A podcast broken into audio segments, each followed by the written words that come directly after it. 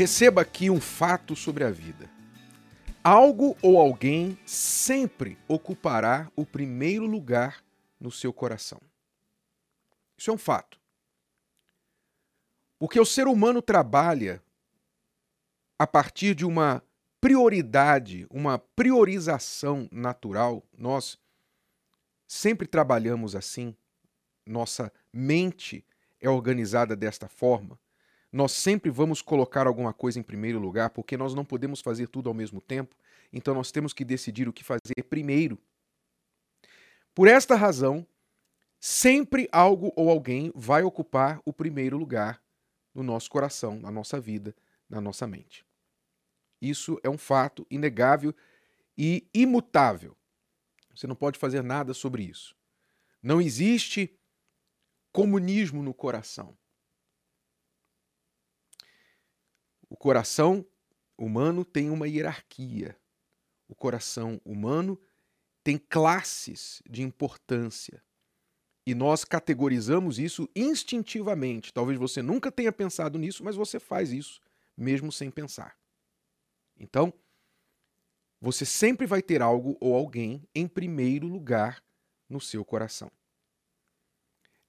Isso pode mudar ao longo da vida. Isso pode mudar e muda para muitas pessoas ao longo da vida. Em um momento, você, quando criança, pode ter o seu pai e a sua mãe em primeiro lugar, que é natural. Quando você chega na adolescência, você coloca a namorada, o namorado, você coloca os amigos em primeiro lugar, você coloca a sua liberdade, a sua vontade de, de se afirmar fazendo aquilo que você quer e não mais o que seus pais mandam. Você pode, em algum momento da vida, perseguir dinheiro com todas as forças e, depois de uma grande decepção ou quase morte, priorizar a sua saúde, colocar em primeiro lugar a sua saúde, o seu corpo ou os seus relacionamentos, enfim, isso pode mudar ao longo da vida, dependendo das circunstâncias.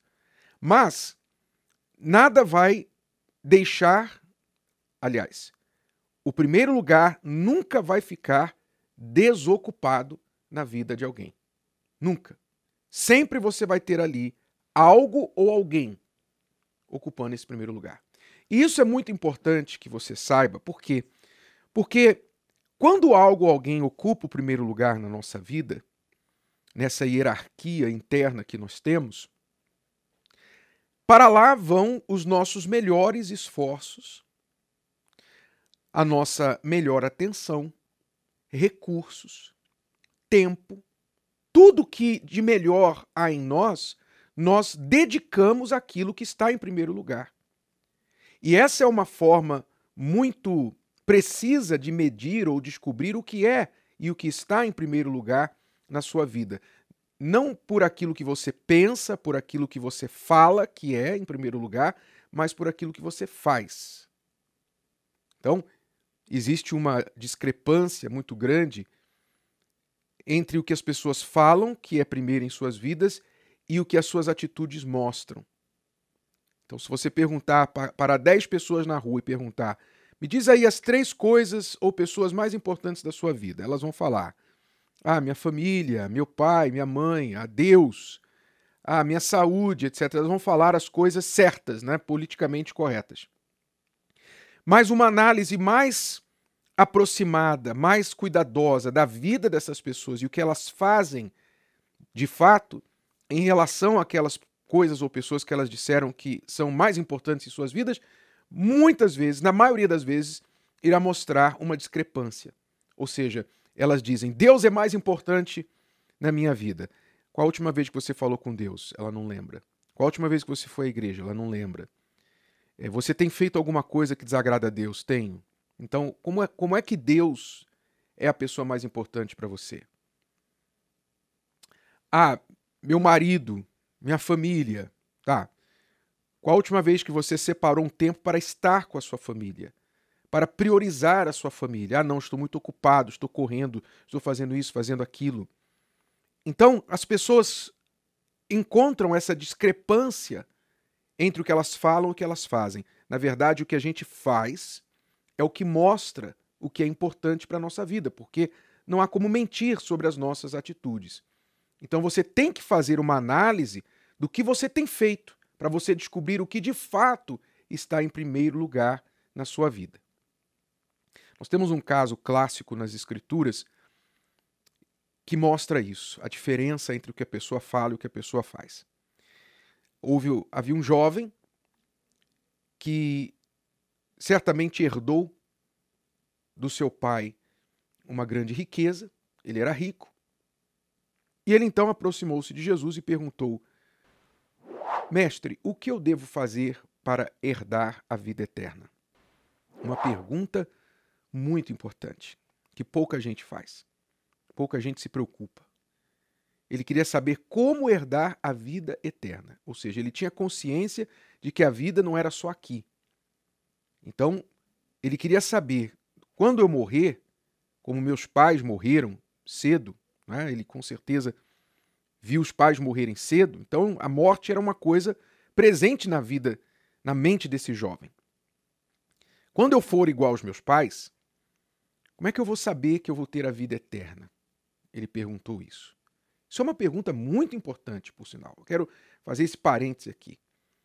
Se você não pensa na eternidade com frequência, você está desperdiçando a sua vida. Você está desperdiçando a sua alma. Você está correndo um risco enorme com respeito à sua alma. Porque você não é esse corpo que está aí, que você vê diante do espelho, que veste essa roupa que você está vestindo. Você não é isso. Esse corpo aí é um veículo temporário que a sua alma está usando. Está morrendo, esse corpo aí está morrendo. Só que a alma não morre. A alma ela é eterna e se você não se preocupa com o que vai acontecer com a sua alma após você fechar os olhos e não abrir mais e parar de respirar e o seu corpo foi enterrado, você não se preocupa com a sua alma, você está muito, muito iludido com essa vida temporária e curtíssima em relação à eternidade. Então, o jovem, esse jovem perguntou uma, fez uma pergunta muito importante para Jesus. O que é que eu devo fazer para herdar a vida eterna? Então Jesus respondeu para ele e disse assim: Olha, você tem que guardar os mandamentos. Você tem que guardar os, seus, os mandamentos. E o jovem respondeu: Mas eu guardo esses mandamentos desde a minha meninice ele achava que guardava, né? Mas você vai saber no fim da história que não. Por quê? Porque o primeiro grande mandamento é: amarás o Senhor teu Deus de toda a tua força, de toda a tua alma, de todo o teu entendimento. Ele é único, ele é o ele tem que ser o maior, ou seja, o primeiro na sua vida. Ele tem que ser o primeiro.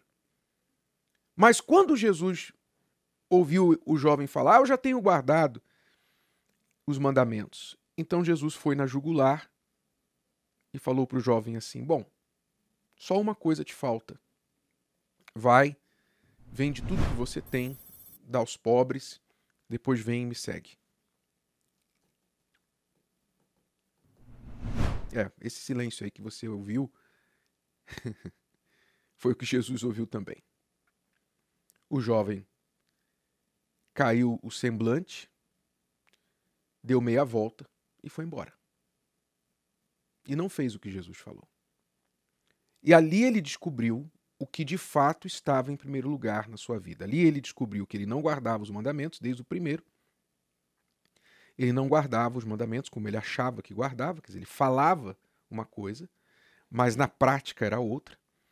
E ele descobriu que o que ocupava o primeiro lugar do seu coração, na sua vida, não era Deus, e sim as suas riquezas, o seu dinheiro. Então ele não estava preparado para abrir mão daquilo que ele tinha em troca daquilo que ele achava que valorizava, que era a vida eterna. Então você vê aí, no exemplo do jovem rico, uma situação muito comum com as pessoas hoje. Elas muitas vezes não têm noção de que o primeiro lugar na vida delas não é o que elas dizem que é, não é aquilo nem aquela pessoa que elas dizem que é. É uma coisa diferente, porque as suas atitudes mostram o que de fato está em primeiro lugar. E para concluir, Jesus já tinha dito Buscai primeiro o reino de Deus e a sua justiça. O resto vai ser acrescentado.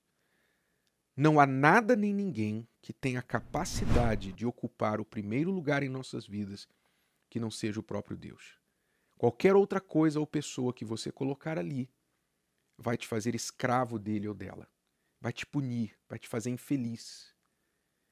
E se você não pegar esta lição e organizar as prioridades da sua vida baseado nesta verdade, Deus em primeiro e o resto vem depois, e isso na prática, não de boca, então, infelizmente, você vai ser uma pessoa muito infeliz, uma pessoa escrava de quem quer que seja ou o que quer que esteja em primeiro lugar na sua vida, e pior de tudo, no final, perderá a vida eterna.